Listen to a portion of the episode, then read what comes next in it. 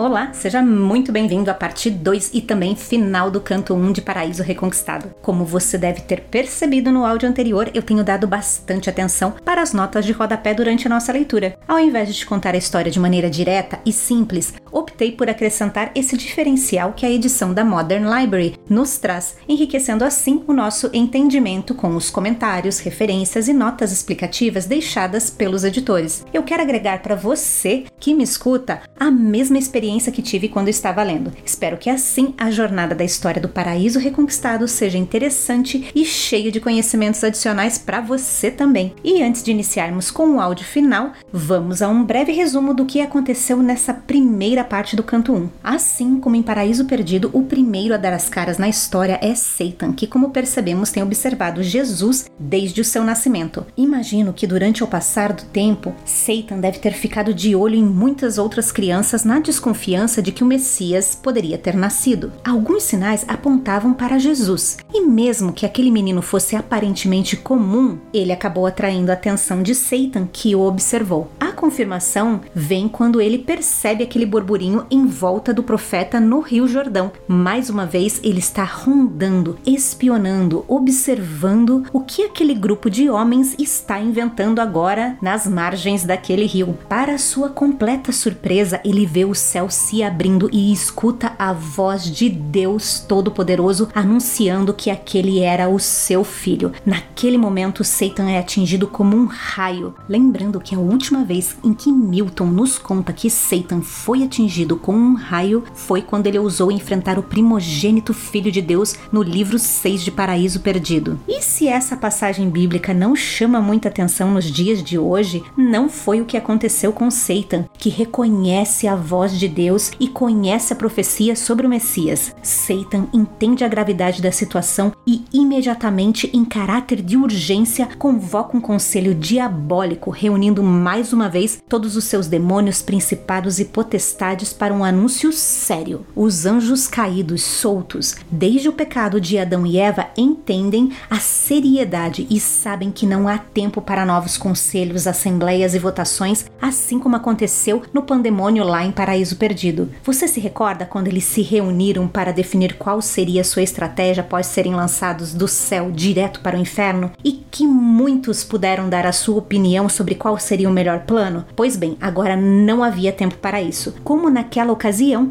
Satan mais uma vez é quem lidera a assembleia e oferece um plano para esse problema. Bem original, por sinal que é recorrer à mesma tática usada com Adão e Eva. E para não ter nenhuma recusa com nenhum diabinho engraçadinho querendo causar naquele momento, Satan os recorda que ele já foi bem sucedido uma vez e então ele era a escolha óbvia para lidar com esse problema. No final, todos concordam e Satan sabe muito bem o que fazer. E Deus, sendo onisciente e onipresente, acompanha o conselho diabólico e a decisão tomada por seus antigos anjos, agora caídos, e se alegra com o resultado, pois mais uma vez Satan faz aquilo que Deus esperava dele. Deus conta para seus anjos sobre seus planos, citando Gabriel, o mensageiro que foi dar a notícia à jovem Maria os anjos se alegram e celebram a realização da profecia. E enquanto o céu estava lá em festa, Jesus, após o batismo, está relembrando os momentos de sua infância com os mestres da lei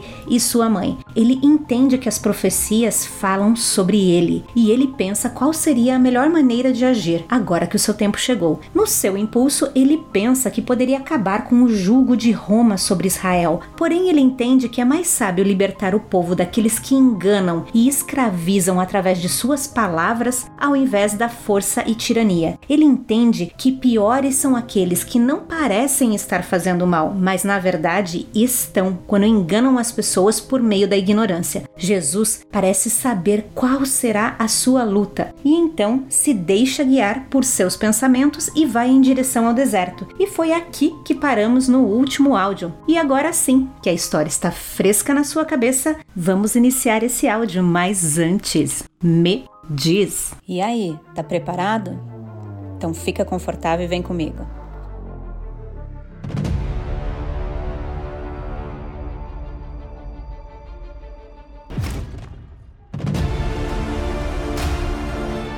Non nobis Domine, non nobis, sed nomine tuo gloriam.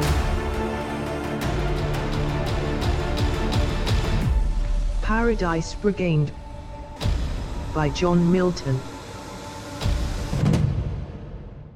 E então vamos seguir em frente, porque já passamos da metade da nossa leitura. Milton agora nos conta que Jesus passou 40 dias completos, seja na encosta de uma colina ou às vezes em um vale sombrio, todas as noites sobre o abrigo de algum carvalho antigo ou cedro para protegê-lo do orvalho, ou se ele se abrigou em uma caverna, não saberemos. Ele não provou comida mortal e nem sentiu fome até que esses dias terminassem. Então, finalmente Realmente ele estava com fome e entre os animais selvagens, vendo-o, eles ficaram pacíficos, tranquilos e não o prejudicaram, dormindo ou mesmo enquanto ele estava acordado. A serpente de fogo e a cobra venenosa fugiam de seus passos. O leão e o tigre feroz lançaram-lhe olhares desinteressados, mas agora ele viu um velho em roupas de camponês se aproximando, que parecia estar procurando alguma ovelha perdida ou juntando gravetos secos para poder ajudar num dia de inverno, quando sopram os ventos frios, para então aquecê-lo quando chegasse o entardecer. Em princípio, ele olhou para ele com curiosidade. Aqui no caso, esse idoso que se aproximava olhou para o filho de Deus com curiosidade e então disse-lhe estas palavras: Senhor, que azar o trouxe a este lugar, tão longe do caminho ou das estradas dos homens, em que passam em grupos grupos, sozinhos ou em comboios, pois ninguém que vem para cá volta, muito menos quem vem sozinho. O que sobra é uma carcaça definhada de fome e seca. Te olhando, eu me pergunto se você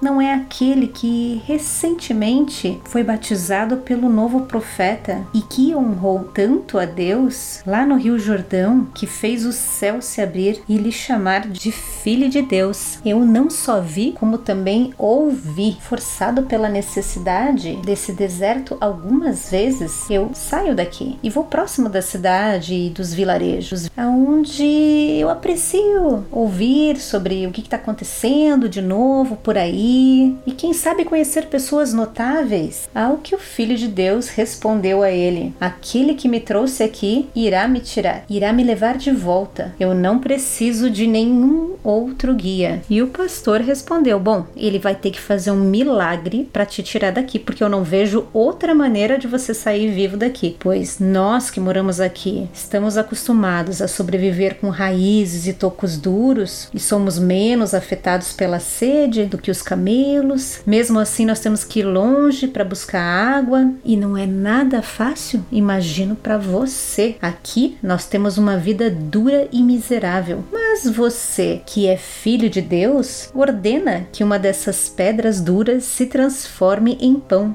Assim você se salvará e nos consolará com comida que nós miseráveis raramente provamos. Bom, eu tenho que dar uma parada aqui, porque veja só, ele tá falando, ah, é que não tem água, a gente tem que sair para buscar água. E apesar da gente ser mais resistente que camelo, mas é difícil, a gente não tem água aqui, você não vai sobreviver, mas então, você não quer transformar essas pedras em pão, mas tipo tava falando de água até agora. E agora que tá falando em pão? Olha, eu não sei se Milton fez de propósito ou se ele queria falar do pão, mas no fim acabou descrevendo mais sobre a água e a sede. E para seguir as escrituras, ele depois acrescentou pão, ou realmente Satan é meio maluco, né? Nessa versão dele, Satan velhinho do deserto. Mas vamos continuar, porque assim que ele terminou, o filho de Deus respondeu: Você acha que o pão é tão poderoso? Não está escrito, pois vejo que que você não é o que parece, que o homem não pode viver só de pão, mas das palavras que saem da boca de Deus que o alimentou? Por um acaso nossos pais não foram alimentados aqui nesse deserto com maná? Moisés esteve na montanha por 40 dias sem comida ou bebida, e Elias vagou por esse deserto estéril, sem comida por 40 dias. Eu estou fazendo o mesmo agora. Por que então você sugere que eu não tenha fé, sabendo quem eu sou, como eu sei quem você?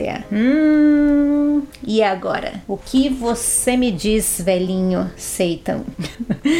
e aqui diz o seguinte: que o arquidemônio, agora sem disfarce, responde: É verdade que eu sou aquele espírito infeliz que, aliado a outros milhões e milhões em rebelião tola, perdeu o seu lugar feliz e foi levado com eles do céu à cova do inferno. Mas não estou tão rigorosamente confinado naquele lugar hediondo que muitas vezes eu não posso sair e então gozar da minha liberdade de andar pela terra, mas que por muitas vezes me deixa sair daquela prisão para que eu possa desfrutar um pouco da liberdade de andar sobre a terra ou voar no ar. Às vezes, ele nem mesmo me impediu de chegar ao mais alto do céu. Eu estava lá, entre os anjos, quando ele me deu o Jó de Uz para testá-lo e provar o seu grande valor, e quando ele disse a todos os seus anjos que ele iria enganar o orgulhoso rei Acabe, para que ele então pudesse perder o reino de Ramote. Eles discordaram. Eu aceitei o trabalho e dei a todos os lisonjeiros profetas do rei Acabe mentiras que o levaram à sua destruição, como me foi ordenado. O que ele ordena, eu faço, embora eu tenha perdido um pouco do meu brilho natural. Posso ter perdido o amor de Deus, mas não perdi o poder de amar, pelo menos de olhar e admirar o que eu vejo de excelente na bondade, beleza ou virtude. Eu deveria então ter perdido todos os sentidos. Dito isso, então não podes me culpar por eu não deixar de querer vê-lo e me aproximar de você quando sei que você foi declarado filho de Deus, para ouvir atentamente a sua sabedoria e ver os seus atos divinos. Os homens geralmente pensam que eu sou um grande inimigo de toda a humanidade, mas por que eu deveria ser? Eles nunca me fizeram mal nenhum, afinal, não foram eles que me fizeram perder o que perdi. Pelo contrário, através deles eu ganhei o que ganhei e vivo com eles, compartilhando essas terras do mundo. Se não as governar, costumo dar-lhes minha ajuda e aconselho-os por meio de avisos e sinais, respostas, oráculos, avisos e sonhos para ajudá-los a planejar o seu caminho no futuro, sabe como? A minha ideia é dar uma forcinha para eles. Alguns até dizem que sou motivado pela inveja, tentando fazer com que os outros compartilhem da minha miséria e tristeza, veja só. Pode até ter sido o caso no início, mas eu conheço a tristeza. Estive presa a ela por um longo tempo. Só que agora eu posso perceber que compartilhar a dor não diminui a dor, nem alivia a carga individual do homem. Portanto, seria um pequeno consolo se eu fizesse o homem participar. Mas o que mais me dói, e me diga se você pode me culpar por isso, é que o homem que caiu será levantado novamente, mas eu nunca serei. Ah, meu Deus. Mais uma vez temos aqui Satan injustiçado. Assim como ele fazia em Paraíso Perdido, ele não perdeu esse hábito.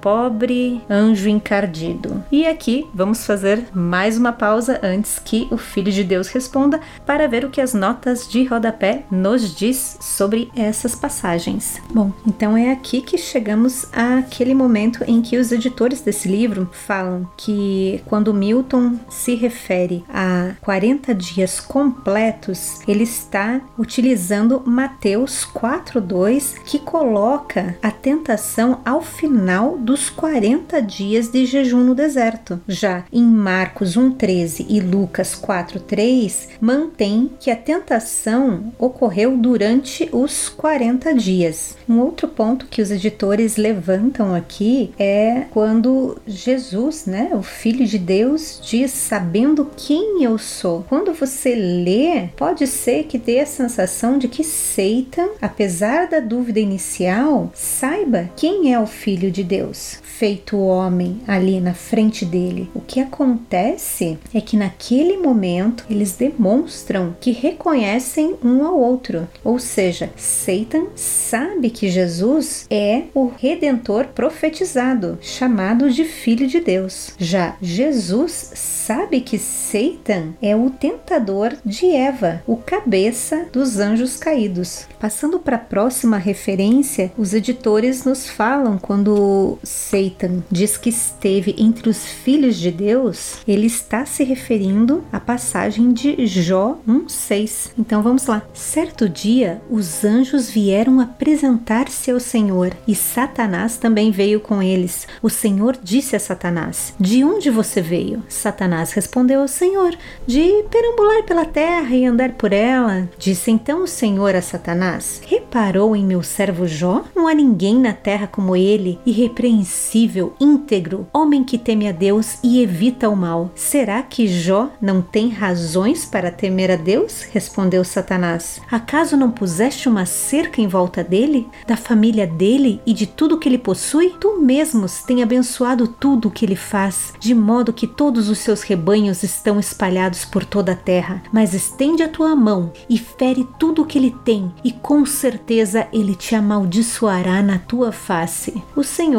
disse a Satanás: Pois bem, tudo que ele possui está nas suas mãos, apenas não encoste um dedo nele. Então Satanás saiu da presença do Senhor. E aqui então temos aquela referência em que Satan está contando para Jesus que ele, além de vagar pela terra, também algumas vezes é recebido no céu. Seguindo as notas de rodapé sobre o rei Acabe, os editores pedem para que a gente olhe Reis 22. Porém, se prepara porque vamos dar uma volta maior nessa história do rei Acabe. Porque se eu ler apenas a referência sem te dar um contexto do que estava acontecendo, você vai ficar perdido, assim como eu também fiquei. Então relaxa aí, porque vamos dar uma voltinha para conhecer Acabe e sua esposa Jezabel. Acabe era casado com Jezabel, princesa dos Sidônicos. O casamento foi arranjado para benefício entre as nações. O problema é que Jezabel trouxe os seus cultos pagãos a Baal e a Será para dentro de Israel. Se você passou pelo paraíso perdido, lembra que Baal foi um dos demônios que acordaram no inferno no canto 1 junto com Satan, Beuzebu, Quemos, entre outros. A mulher adorava um demônio, minha gente. É óbvio que ela o identificava como um de seus deuses. Se isso já não fosse ruim o bastante, Jezabel perseguiu e mandou matar os profetas de Israel. Inclusive, o profeta Elias humilhou os profetas de Baal com a ajuda de Deus. Essa é outra boa história que está em Reis 18. Caso tenha ficado curioso, vá até lá conferir. Mas vamos continuar contando sobre Jezabel. Ela também mandou construir um templo a Baal e influenciava as decisões do rei. Ah, e acrescente a esse combo que ela também era perversa. Então, vou te contar resumidamente o capítulo 21 de Reis, porque é aqui que o profeta Elias prediz que Acabe morreria, mas ele pede perdão a Deus e Deus resolve dar mais uma chance antes de chegarmos na cena em que Conta para Jesus que Deus o autorizou colocar mentiras nas bocas dos profetas do rei Acabe. Então vamos lá. Nesse capítulo temos o caso da vinha e o palácio. Pois bem, um belo dia, o rei Acabe olhou para as terras próximas ao palácio e pensou: Hum, essas terras me poderiam ser úteis. Vou tentar comprá-las. Porém, o dono das terras disse: Não, obrigado. Essas terras estão com a minha família há gerações e não tenho a intenção de vender. Passar bem e tchau. O rei Acabe, obviamente, voltou para casa chateado com a recusa. Sua esposa Jezabel perguntou o motivo do mau humor. Quando Acabe contou o motivo, Jezabel disse: Esquenta não, deixa comigo que logo essas terras estarão em suas mãos. Então Jezabel trama um plano onde ela não só acusa o dono das terras, Nabote, de blasfêmia contra Deus e o rei, como manda executá-lo a pedradas. Porém, Nabote tinha herdeiros, mas que também não eram problemas para a rainha doida, pois ela mandou matar todos. Quando Acabe foi tomar posse da terra, o profeta Elias o encontrou e o acusou de assassinato e roubo. E não só isso, ainda profetizou que Acabe seria morto, assim como seus herdeiros, encerrando assim a sua dinastia. Acabe ficou horrorizado, chocado e pede perdão a Deus. Deus dá uma segunda chance para que o rei se aprume, o que não aconteceu. Vamos então ao capítulo 22, que nos conta que, passado três anos de paz com a Síria, o rei Acabe teve outra ideia brilhante. E se eu recuperar Ramote Gilead dos sírios? Estou sentindo que é uma boa. Josafá, que era rei de Judá, estava por lá e também achou a ideia super massa. E ele disse: Vamos nessa, eu te ajudo nessa aventura militar. Só tem um detalhe: Josafá pediu para que Acabe consultasse um profeta de Deus para saber o que Deus achava disso tudo, só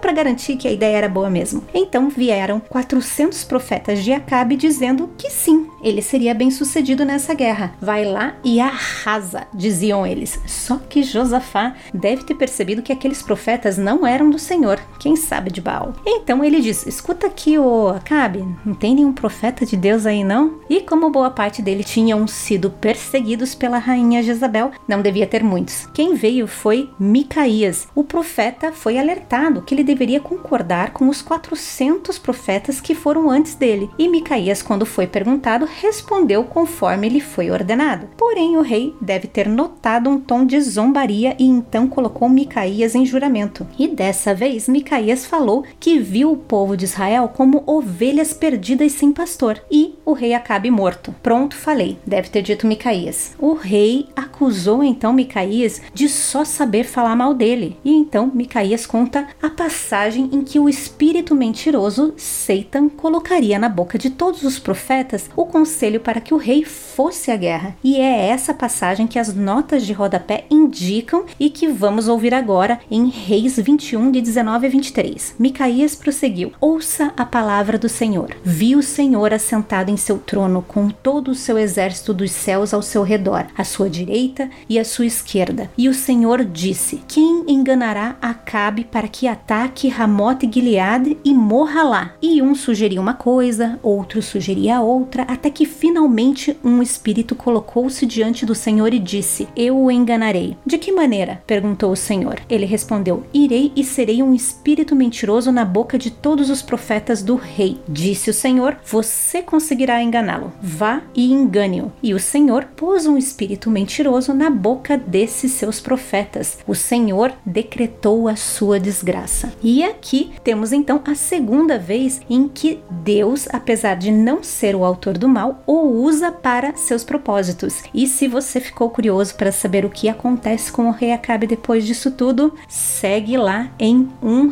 Reis 22. Agora que já sabemos do que Satan se referia dentro da história de Acabe, vamos seguir aqui porque as notas de rodapé continuam. E ela nos diz o seguinte: quando Satan diz que não sente nada além de desejo de se aproximar de Jesus, isso significa o oposto. É como se Satan estivesse sendo irônico, porque a última coisa que ele gostaria de fazer era se aproximar de Jesus. Seguindo no que os editores nos apontam, a próxima passagem é quando Satan diz que aconselha os homens. E aqui Milton alude à ideia de que demônios falam através de deuses pagãos ou de oráculos, assim como foi na história do rei Acabe. E assim terminamos mais uma visita aos editores dessa minha versão aqui e podemos continuar a história. Porque então o filho de Deus responde e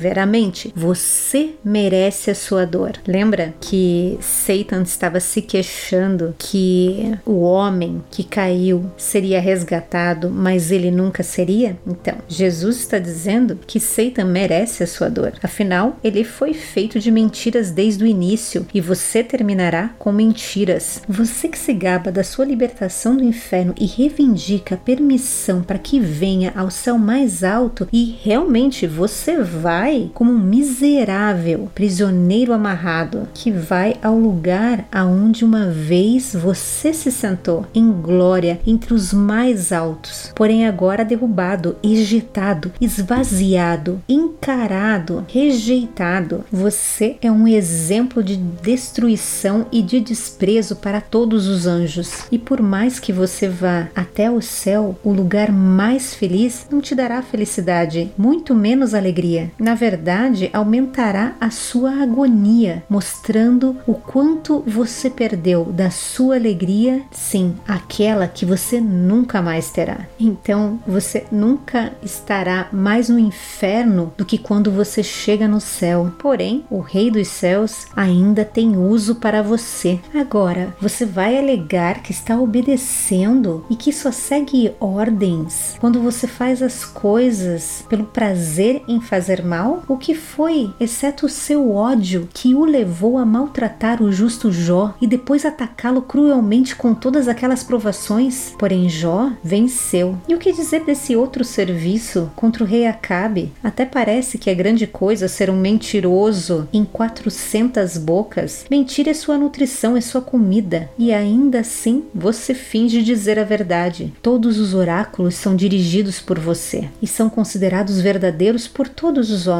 Essa tem sido a sua tarefa: dar um pouco de verdade para que você possa adicionar mais mentiras. Mas como você respondeu? Suas respostas sempre foram sombrias, ambíguas, enganando as pessoas com duplo sentido. Aqui eu já fico imaginando aquelas respostas tipo mestre dos magos, aquele oráculo que diz alguma coisa, mas não diz nada. E aí quando você vai contestar ele, diz: "Não, mas eu disse que poderia, mas também não poderia.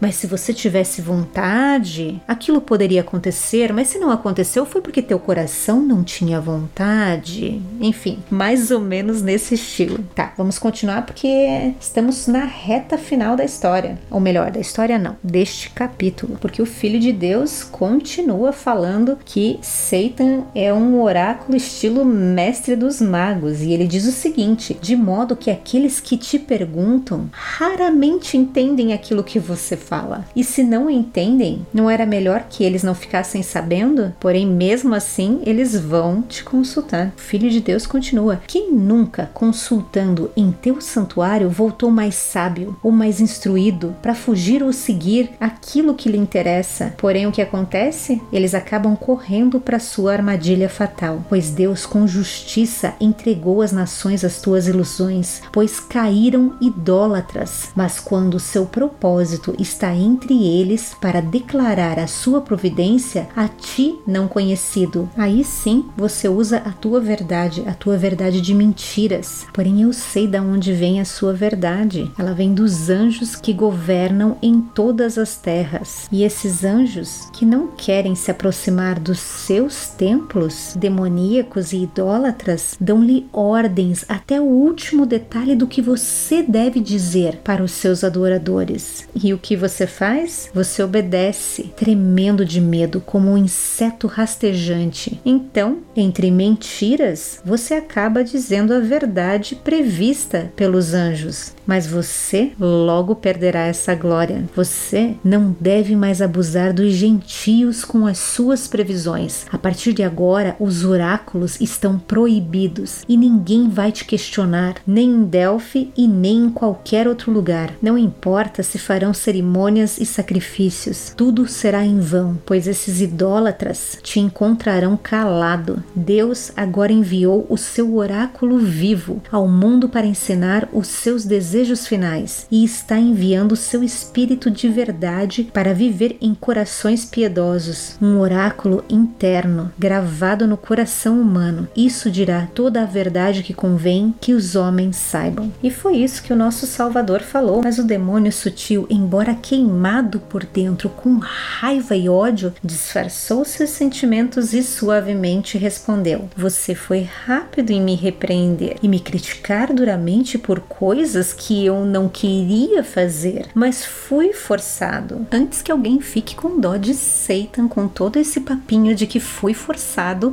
eu só quero te relembrar que ele se ofereceu para as duas missões, tanto em Jó quanto com o rei Acabe. Não no meu turno, o anjo encardido. Tá, eu vou parar de interromper ele.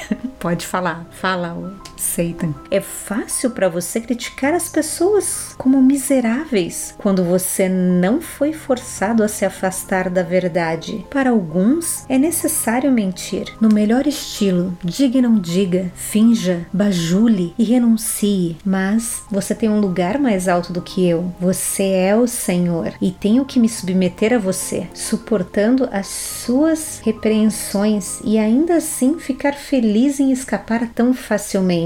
Os caminhos da verdade são difíceis e ásperos ao andar, mas é suave quando se ouve a sua voz, que é tão agradável ao ouvido, tão meloso como a flauta ou a canção de um pastor. É então de se admirar que me agrada ouvir a verdade da sua boca? A maioria dos homens que não são virtuosos ainda admiram a virtude. Permita-me para te ouvir como eu vim, já que ninguém veio, e permita permita-me também falar pelo menos, mesmo que eu não possa copiar você. Seu pai, que é santo, sábio e puro, permite que o padre ou sacerdote hipócrita ou mesmo um ateu possa andar pelos templos sagrados e entrar em seu altar, manejando coisas sagradas, orando ou prometendo, assim como foi com o Balaão, em que ele deu suas ordens ao perverso e reprovável Balaão, inspirando-o como um profeta. Então, por favor, não proíba a mim um favor similar ao que o nosso Salvador respondeu com uma expressão inalterada. Embora eu saiba o que você está fazendo, eu não pedi para você vir aqui, muito menos eu te proibi. Faça o que você tem permissão lá de cima para fazer. Isso é tudo que você pode fazer. Ele não falou mais nada e Satan se curvou em seu disfarce cinza e desapareceu, sumindo assim no ar. Por agora, a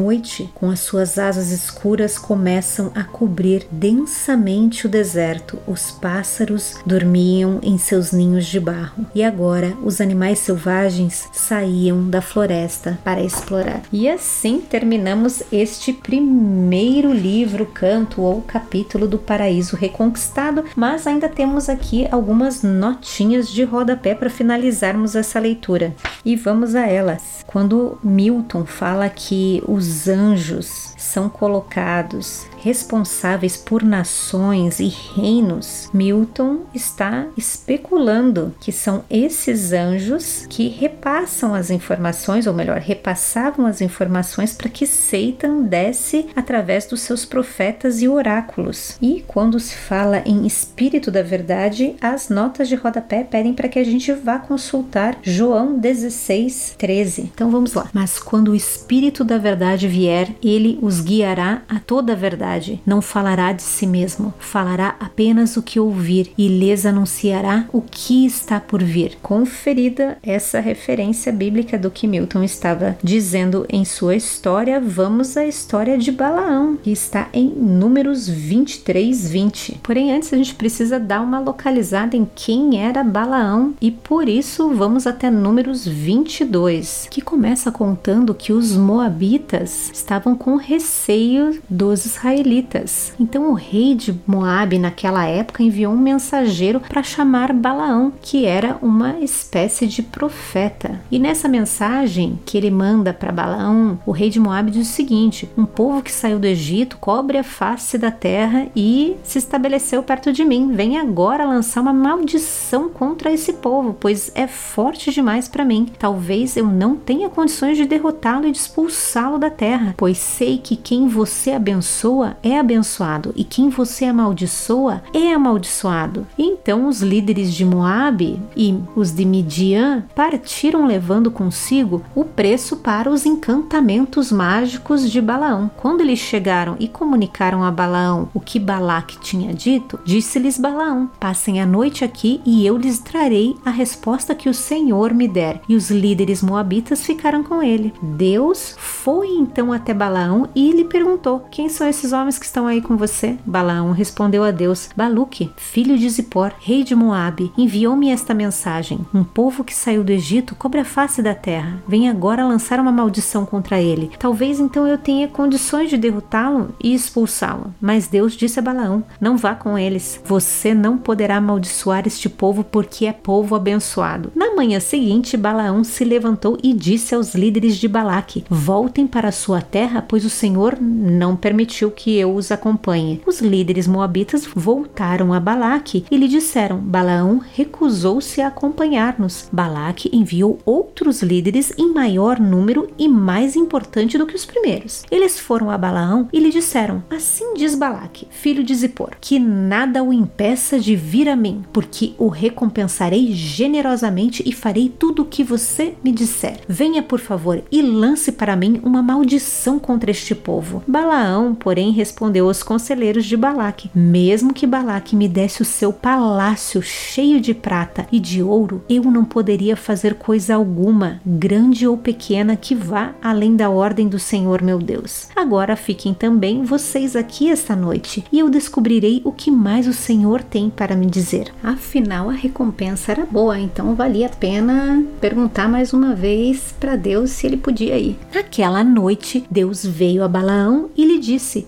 Visto que esses homens vieram chamá-lo, vá com eles, mas faça apenas o que eu lhe disser. Balaão levantou-se pela manhã, pôs-se a sela sobre sua jumenta e foi com os líderes de Moabe. Mas acendeu-se a ira de Deus quando ele foi, e o anjo do Senhor pôs-se no caminho para impedi-lo de prosseguir. Balaão ia montado em sua jumenta e seus dois servos o acompanhavam. Quando a jumenta viu o anjo do Senhor parado no caminho, empunhando uma espada, saiu do caminho e foi-se pelo campo. Balaão bateu nela para fazê-la voltar ao caminho. Então o anjo do Senhor se pôs num caminho estreito entre duas vinhas com muros dos dois lados. Quando a jumenta viu o anjo do Senhor, encostou-se no muro, apertando o pé de Balaão contra ele. Por isso ele bateu nela de novo. O anjo do Senhor foi adiante e se colocou num lugar estreito e não havia espaço para desviar, nem para a direita, nem para a esquerda. Quando a jumenta viu o anjo do Senhor, deitou-se debaixo de Balaão, acendeu-se a ira de Balaão, que bateu nela com sua vara. Então o Senhor abriu a boca da jumenta e ela disse a Balaão: Que foi que eu lhe fiz para você bater em mim três vezes? Balaão respondeu à jumenta: Você me fez de tolo. Quem dera eu tivesse uma espada na mão, eu a mataria agora mesmo. Mas a jumenta disse a Balaão: Não sou sua jumenta que você montou até o dia de hoje? Tenho eu o costume de fazer isso com você? Não, disse ele. Então o Senhor abriu os olhos de Balaão e ele viu o anjo do Senhor parado no caminho, empunhando a sua espada. Então Balaão inclinou-se e prostrou-se, rosto em terra. E o anjo do Senhor lhe perguntou: Por que você bateu três vezes na jumenta? Eu vim aqui para impedi-lo de prosseguir, porque o seu caminho me desagrada. A jumenta me viu e se afastou de mim por três vezes.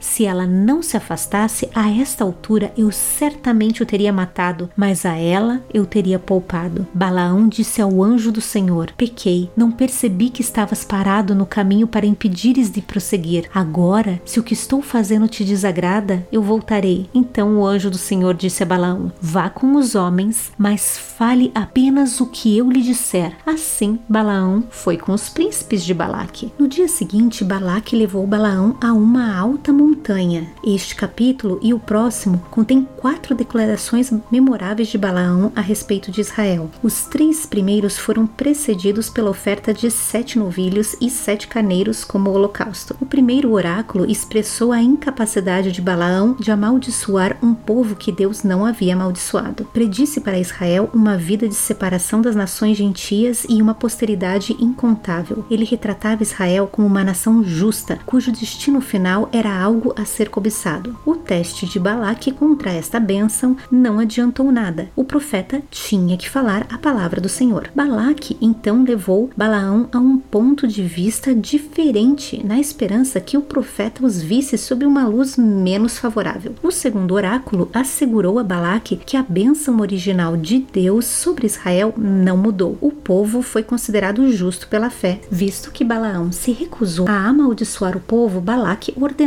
que ele também não os abençoasse, mas o profeta protestou que só poderia fazer o que o Senhor dissesse. Pela terceira vez, Balaque tentou arrancar uma maldição de Balaão, desta vez do topo do Monte Peor. Percebendo que Deus estava determinado a abençoar Israel, Balaão não procurou receber uma mensagem de maldição. Ele simplesmente olhou para o acampamento de Israel e o Espírito de Deus veio sobre ele, levando-o a dizer coisas além de sua própria sabedoria e vontade. A terceira mensagem falou da beleza das tendas de Israel e predisse fecundidade, ampla prosperidade, um reino glorioso e poder esmagador sobre todos os inimigos. Completamente frustrado agora, Balaque denunciou Balaão por sua falha em cooperar, mas o profeta lembrou-lhe que desde o princípio ele havia dito que só podia falar a palavra do Senhor. Antes de deixar Balaque voltar, Balaão se ofereceu para contar ao rei o que Israel faria com o povo moabita nos próximos dias. O quarto oráculo diz respeito a um rei, estrela ou cetro, que se levantaria em Israel para conquistar Moabe e todos os filhos do tumulto. Esta profecia foi parcialmente cumprida pelo rei Davi. Promessas semelhantes de condenação foram proferidas por Balaão a respeito dos amalequitas, dos queneus, da Assíria e do povo de Eber. Embora o nome de Balaão não seja mais mencionado neste próximo capítulo, aprendemos em Números 31:16 que ele foi responsável pela terrível corrupção dos filhos de Israel, que é descrita aqui. Todas as recompensas de Balaque não puderam induzir Balaão a amaldiçoar Israel, mas finalmente o persuadiram a corromper Israel, fazendo com que algumas pessoas cometessem prostituição e idolatria com as mulheres de Moabe. O verdadeiro caráter de Balaão emerge aqui. Até este ponto podemos pensar nele como um profeta piedoso, que foi leal à palavra de Deus e um admirador do povo de Deus. Mas em Números 31:16 e 2 Pedro 2:15, 16, aprendemos que ele era um apóstata, ímpio que amava o salário da injustiça. Balaão aconselhou Balaque como fazer os israelitas tropeçarem, fazer com que eles comam coisas sacrificadas a ídolos e pratiquem a imoralidade. O seu conselho foi ouvido e isso levou à idolatria grosseira no santuário de Baal. E assim terminamos essa última referência. Eu fiz questão de contar praticamente a história inteira de Balaão, porque Satan reclama que Deus colocou palavras na boca do perverso Balaão. Balaão ele era um oráculo dos reis pagãos e quando o rei de Moabe contata Balaão para que ele profetize contra Israel, o próprio Deus coloca as palavras na boca de alguém perverso, utiliza alguém que não era puro. É disso que Satan está se queixando aqui para Jesus. E ele se queixa porque Jesus tinha dito que ele não teria mais a chance de servir como oráculo, que aquilo estava encerrado. Então ele diz: Não proíba a mim um favor similar, da mesma forma que foi concedido a Balaão. Porém, todo esse carisma de Satan não mudam a expressão do Redentor, Filho de Deus, que sabe que ele só vai fazer aquilo que ele tem permissão para fazer, assim como aconteceu com Jó, assim como aconteceu com o Balaão e também com os profetas do rei Acabe. E depois que Jesus diz isso para Satan, ele acaba sumindo ali no meio da escuridão e este primeiro dia se encerra, assim como este primeiro canto. E aqui é o final desse primeiro canto. Gostaria de refletir com você sobre algumas passagens desse segundo áudio e que ficaram na minha cabeça. A primeira foi quando Satan diz que o homem terá uma chance e ele não. Mais uma vez, Satan sendo Satan. O homem terá a chance se ele se arrepender, coisa que nem Satan e nem seus anjos são capazes de fazer. Veja bem, e aqui eu vou usar a própria história de Milton como ponto de partida. Milton diz que agora o grande anunciador exclama para que o povo se arrependa porque o reino de Deus está pronto. E caso você não tenha notado, arrependimento é a base do ministério do Filho de Deus, que começa pelo profeta anunciador, João Batista. Se formos em Mateus 3:2, ele diz: "Arrependam-se, porque o reino dos céus está próximo". Logo depois do batismo, Jesus também prega o arrependimento, como podemos ver em Mateus 4:17, que diz: "Daí em diante Jesus começou a pregar: Arrependam-se, pois o reino dos céus está próximo". Em Marcos 1:14, temos o seguinte relato: Depois que João foi preso, Jesus foi para a Galiléia proclamando as boas novas de Deus.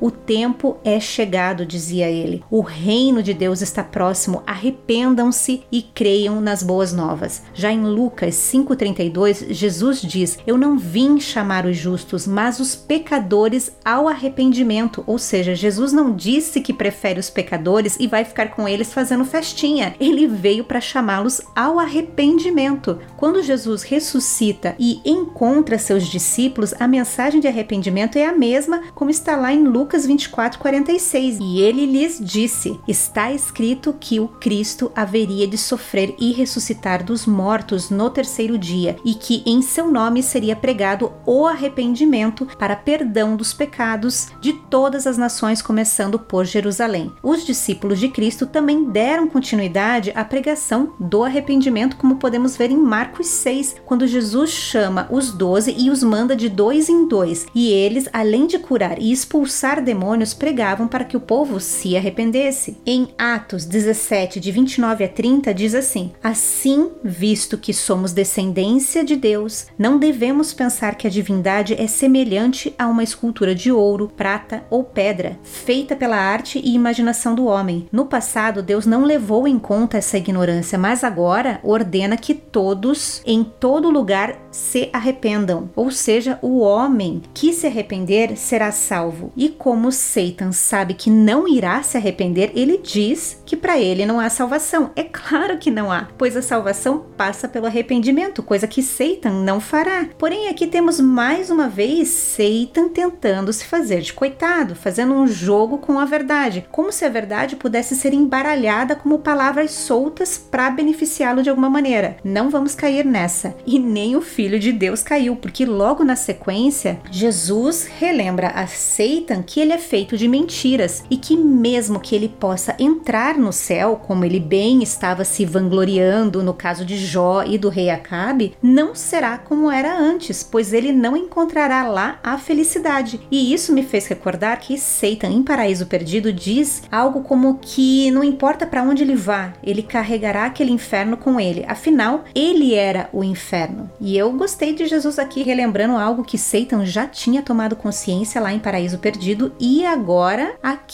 fica fingindo inocência. Outro ponto interessante foi quando Satan tenta, mesmo cheio de ódio, bajular Jesus, dizendo que a voz dele é doce como uma flauta e depois dá uma cutucadinha pedindo permissão para admirar Jesus, falando: já que ninguém veio te ver, Satan pede para que ele possa ficar. Ou seja, enquanto a maioria das pessoas não reconheceu Jesus como filho de Deus, Satan o reconheceu e foi ao seu encontro. Quem escuta assim até parece que Satan foi lá para adorar o Filho de Deus. Esse é o inimigo, o rei da mentira. Ele se apresenta com meias verdades, utilizando as partes que lhe interessam para enganar. Se deixar ele falando, com certeza ele achará meios de inverter a verdade e no fim nós é que estaremos pedindo desculpas para ele por ele ter sido forçado a nos tentar. Talvez seja por isso que nos relatos bíblicos Jesus quase nunca permitia que os demônios falassem. Agora, para encerrarmos, vamos à questão dos evangelhos evangelhos que falam sobre a tentação de Cristo no deserto. Então vamos lá. Os evangelhos que falam sobre a tentação são Marcos, Lucas e Mateus. Em alguns momentos eles parecem contraditórios, entretanto são complementares, até porque foram escritos com diferentes objetivos, perspectivas e públicos. Por exemplo, em Marcos encontramos o relato mais curto, em um único versículo. Marcos é conhecido como o evangelho da ação. Seu estilo é claro, conciso e direto. Em seu relato, Jesus está sempre em movimento. Esse era um estilo que agradava a mentalidade romana, que não era dada a abstrações e fantasia literária. Marcos também não cita o Antigo Testamento para apontar que Jesus era o Messias das profecias, até porque para seu público de gentios essas histórias pouco significavam. Um ponto de convergência entre Marcos e a obra de ficção de Milton é que ambos mencionam que Jesus ficou no deserto entre as feras, e isso nos leva ao pecado de Adão e Eva, pois foi depois depois da desobediência do primeiro casal que os animais tornaram-se hostis. E Marcos, ao apontar que Jesus esteve entre os animais selvagens, indica Jesus como um novo Adão, justo e capaz de resgatar os homens do pecado e assim abrir as portas do paraíso no reino de Deus. Agora, falando sobre Mateus e Lucas, os dois evangelistas que mais detalham esse momento da vida de Jesus, temos a questão de se as tentações ocorreram durante durante os 40 dias ou ao final dos 40 dias. Como eu comentei antes,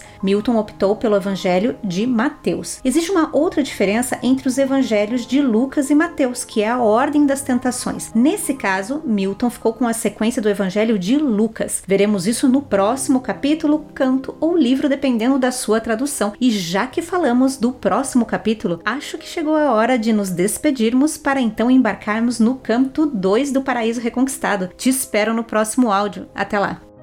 Lembrando que esse não é um audiolivro, mas a minha interpretação da história. Se você ficou curioso sobre a história do paraíso reconquistado contado aqui, não deixe de ler a versão original. A edição em inglês utilizada por mim é da editora Modern Library de 2012. Confira na descrição deste áudio todas as informações sobre essa edição que serviu como base para eu te contar essa história. Por hoje, ficamos por aqui, mas te espero nos próximos áudios. Até lá, fui!